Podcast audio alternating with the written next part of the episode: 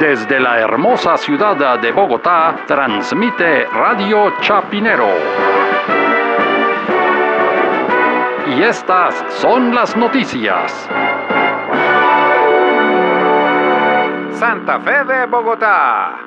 Se entregaron oficialmente las primeras 650 mil firmas para la revocatoria del alcalde Enrique Peñalosa. Más noticias cuando regresemos.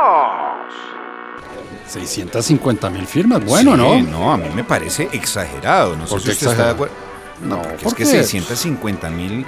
O sea, eso es casi la gente que votó por, por Pardo, por ejemplo, para las elecciones Ah, pasadas. sí, y el doble que Pacho Santos, pero no, a mí me parece bien. 250 mil menos que el mismo Peñalosa. ¿Cómo va a ser poquito? Eso Pero- pues, es una cantidad. no, pero tampoco es mucho. Es la población de Cúcuta, la población de Bogotá por ahí en 1950, Por 52, eso, por eso 650. mismo, imagínese, es una cantidad de gente. Por- ¿A qué hora? ¿Dónde la recogieron? Yo ni siquiera, a mí nunca me pasaron un formulario, yo habría firmado de una. no, pues por ahí estaban recogiendo en las estaciones. No los ve en las estaciones de Transmilenio. No, pero es que además semejante cantidad de firmas y no salió en ningún medio de comunicación. Bueno, pero es que también como está lo de Twitter y Facebook y el voz a voz, entonces por eso Yo se me recogieron enteré esa fue cantidad. Por eso, pero es que de todas maneras me parecen demasiadas firmas, 650 mil.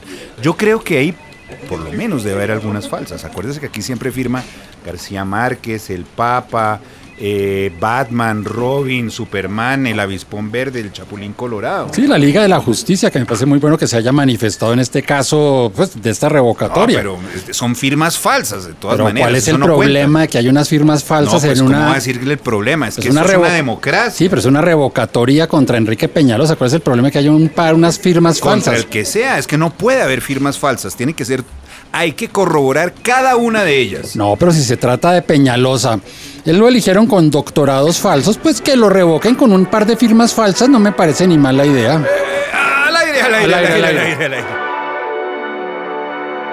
Santa Fe de Bogotá.